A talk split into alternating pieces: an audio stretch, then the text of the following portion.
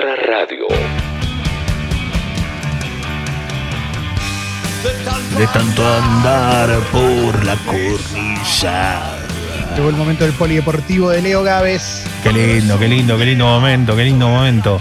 Che, eh, volvió Messi a entrenar eh, con el Barcelona y va a estar en el reinicio de la liga. Esto es una buena noticia, porque la verdad, ante la falta de, fútbol, eh, lo más lindo es saber que por lo menos el mejor jugador argentino lo vamos a poder ver, porque la verdad que estábamos medio preocupados. Y, y un detalle, y el chico del Mallorca, Luca Romero, creo que no va a poder estar finalmente porque no llega a cumplir 16 años antes del día del debut.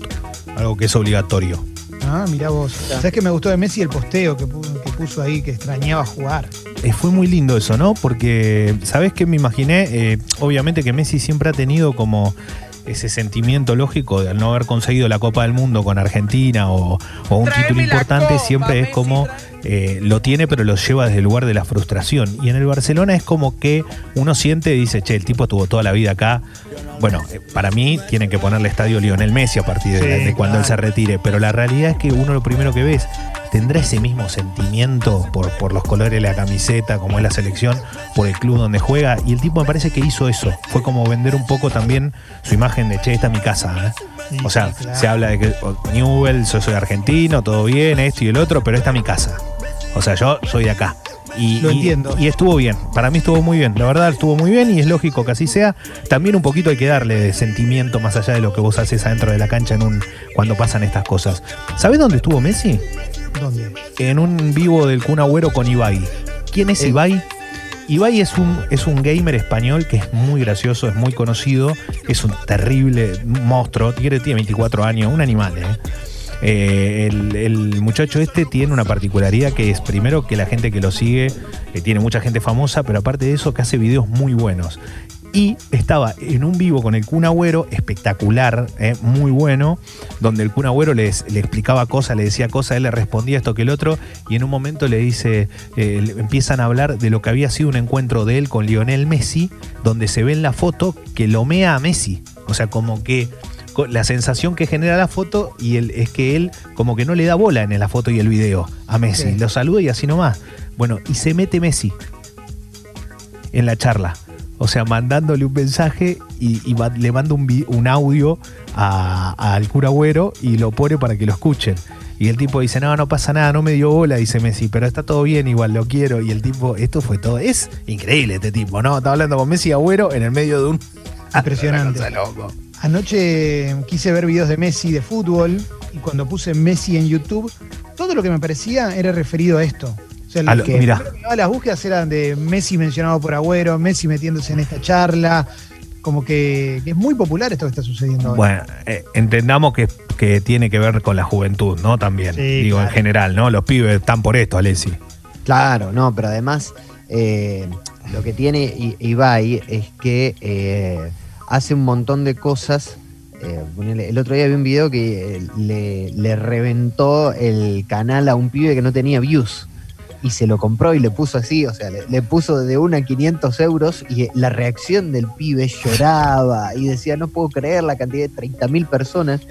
Y lo mejor de, de, de todo eso es que Messi lo escuchas, o sea, nunca lo escuchás en tono. Claro, en tono, digamos, boludeo. Sí. Eso es lo que te llama la atención. Mm, ¿no? Porque cual. siempre es como muy serio, siempre hablando de fútbol, Sí. siempre serio.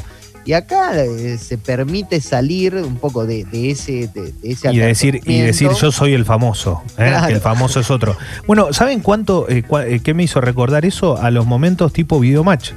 Total. Eh, tipo ti- videomatch, bueno, perdón, showmatch, Sí. ya era esa época, pero tipo showmatch en el sentido de que, de que cuando hacían un video o hacían algo con Messi o referido a Messi, siempre como que se le daba ese tinte de que, de que lo podían llevar para el lado de la joda.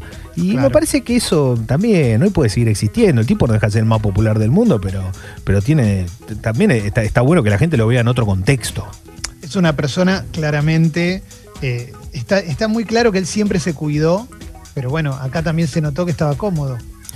Bueno, eh, 30 años, eh, lo dijimos en el arranque, pero aquel cabezazo de François Villic que saltó en el aire después de un revoleo de lo que había pegado Camerún en, en el San Siro o el Giuseppe Meazza, cabezazo de pica del suelo, error groserísimo de Neri Pumpido, que de después iba a... Ter- Exacto, y de Sensini que se quedó mirando siempre miró la pelota y nunca el jugador y terminó cometiendo un error grave. Pero la realidad es que eh, 30 años de un mundial inolvidable para todos los argentinos, con un pequeño detalle que creo que es importante. En estas horas Maradona subió en un posteo de, de, Instagram lo que le pasó y el entrenamiento que hizo para llegar a ese mundial. Y estuvo muy bien lo que dijo, porque es verdad que habían llegado muchos jugadores lesionados y todo, y que dijo lo que, lo que da a entender es que el esfuerzo que hicimos fue, fue increíble para llegar. Ese equipo, recordemos que había ganado, de los últimos 11 partidos que había jugado, había ganado uno, nada. Una cosa no, aparte había, había perdido, pero... O sea, pero le había ganado al Linfield, un equipo de, de Irlanda. Olvidate. Había perdido hasta con el Mónaco, perdió con todo. Todo, con todo lo que jugaba. Y, y, la verdad que ese equipo llegó a la final. Después iremos hablando con el transcurso de los programas. Pero decía Ruggeri con Pubalgia, Burruchaga, Checho, el Vasquito y Justi tocado. Yo sin uña en el dedo gordo del pie derecho, sin mencionar la fractura de Neri. Y, dice, aunque no tuvimos el mejor comienzo ni el final soñado, el equipo dio todo lo que tenía y yo estoy seguro de que hoy lo volveríamos a hacer. Eso es muy lindo también, ¿eh? Sí, Eso es muy lindo, muy lindo.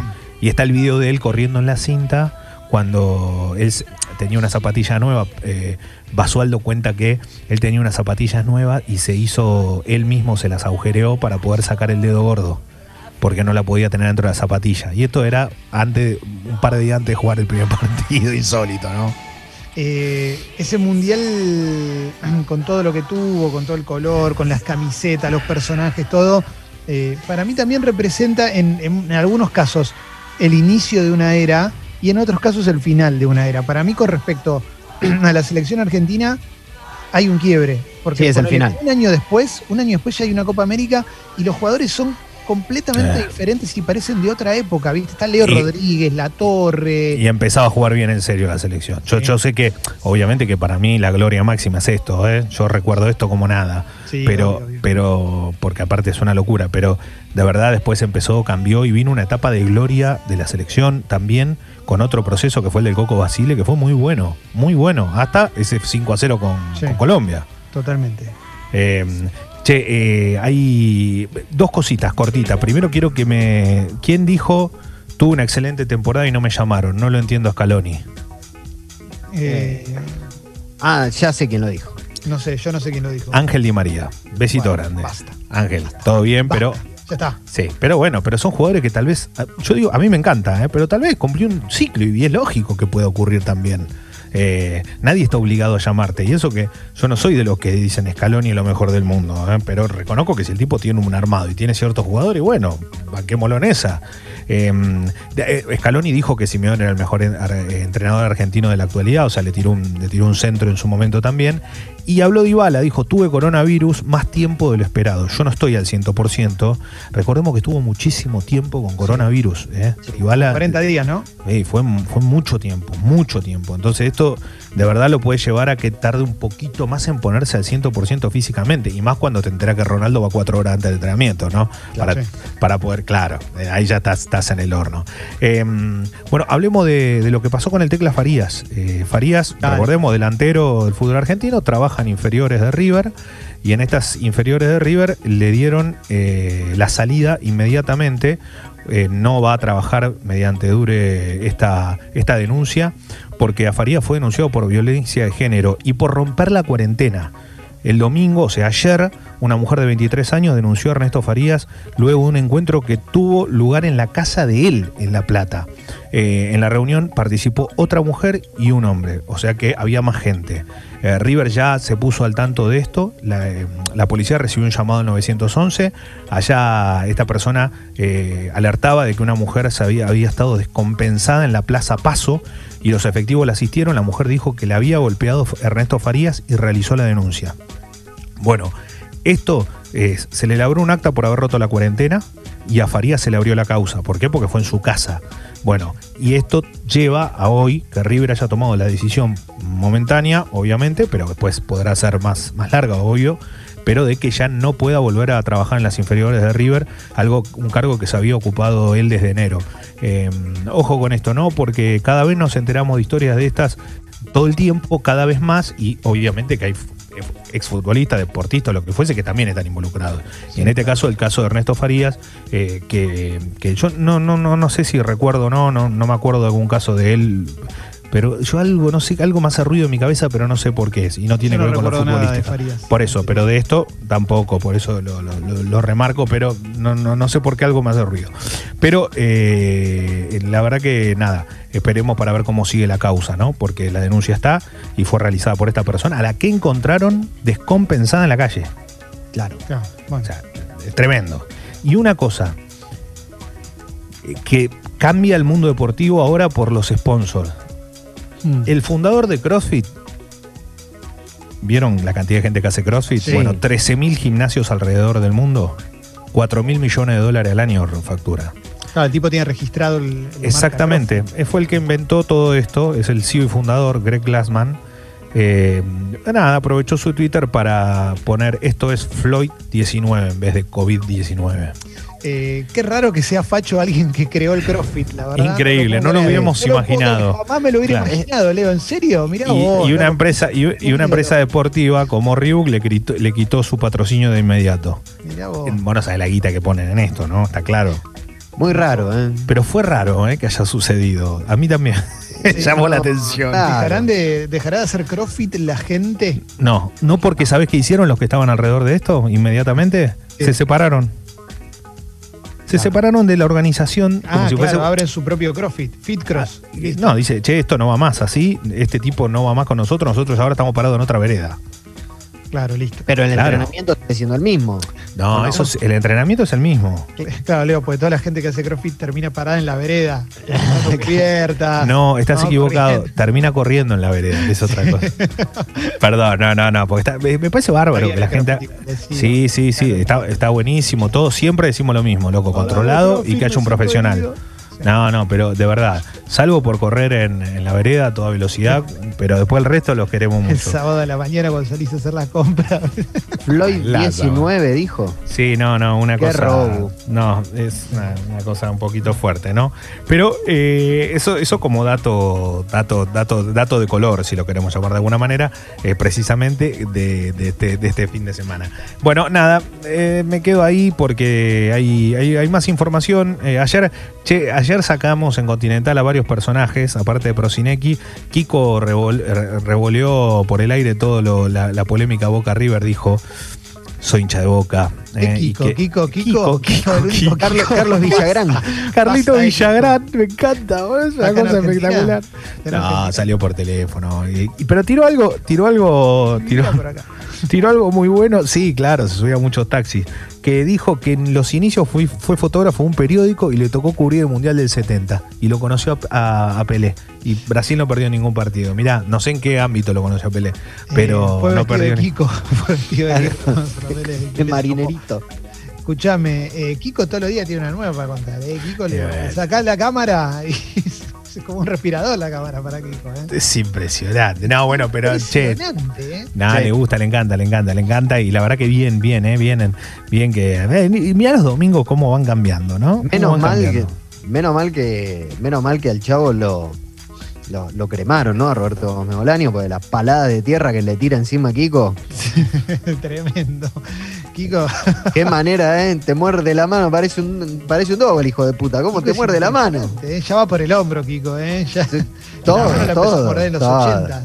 Qué Aparte, qué- qué desagradecido. Igual Qué malo que somos. Qué Seamos malo que bueno igual. somos. Era, es, el personaje era espectacular. O sea, está bien, lo creó Roberto Gómez Bolaño. ¿Viste? Pasa mucho que uno, gente se hace famosa con, con algo que le creó el otro, pero eh, la ejecución es increíble.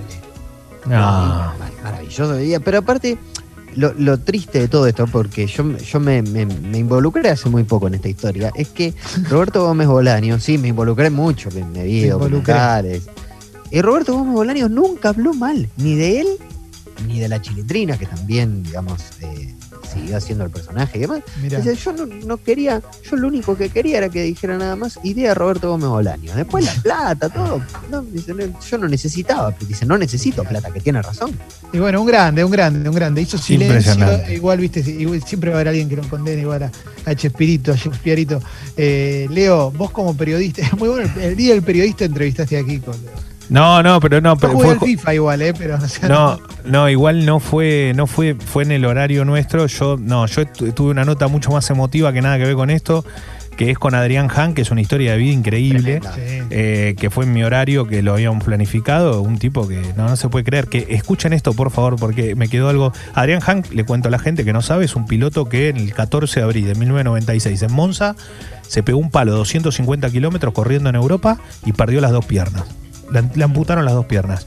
¿Cómo termina esto? Que volvió a Monza y salió campeón y ganó y después salió campeón de un montón de categorías. Eh, él es santafesino y es fanático de las motos ahora, con las prótesis y todo, una locura. Se fue manejando 13.500 kilómetros en, en todo, en todo y llegó hace dos meses a Manaos. eh, y contó un montón de Qué cosas que tienen ¿eh? que ver con la, la realidad de Manaos, como que a él le sorprendía mucho que él está muy apenado por lo que pasa en Brasil, pero como que es lógico que ocurra todo esto, que él veía hasta las cosas que se venden en los supermercados y todo, como que le impactaban mucho y decía, pero esta gente no se alimenta muy mal. Eh, y, empezó a hablar un montón de cosas muy interesantes, un tipo que obviamente una vida de superación que no lo puede creer. Vos decís, viste que te duele, pregunta. te duele la uña y no querés ni a la esquina. Bueno, pensá Pará, un no poco. una cosa. ¿Él se fue solo en moto a recorrer? Él maneja un grupo de, de 40 motociclistas. Él, Ah, bien, ¿Qué hace bien. él? él? Él hace máquinas para la agroindustria, o sea, máquinas repuestos, vende, Sí. fabrica y vende. Pero él le encanta las motos y se va a viajes, viajes a todos lados. Y ahora hicieron un viaje de que eh, hicieron 13.500 kilómetros. Muy bueno. Muy bueno. Muy bueno que después lo saques a Kiko y Kiko le tire mierda. ¿viste? No, no, no. pero eso no. No, no, no. Bueno, eh, chicos, esto es así, pero me gustó, me gustó, me parece muy. ¿Y sabe con quién charlé ayer? Con Mauro Dobler. Fue un arquero Ah, el arquero que se agarró a piñas con Teo. que se agarró a piñas con Teo Gutiérrez. ¿Se acuerda del entrenamiento de Racing? Sí, sí, sí, Sí. claro. Eh, que, lo que, que aparte se plantó todo. Fue una, fue una, fue una pelea muy, muy fuerte, muy impactante. Eh, muy linda, pero bueno, nada, está haciendo cosas con, lo- con la AFA. Es el entrenador de arquero de la selección femenina de fútbol argentino.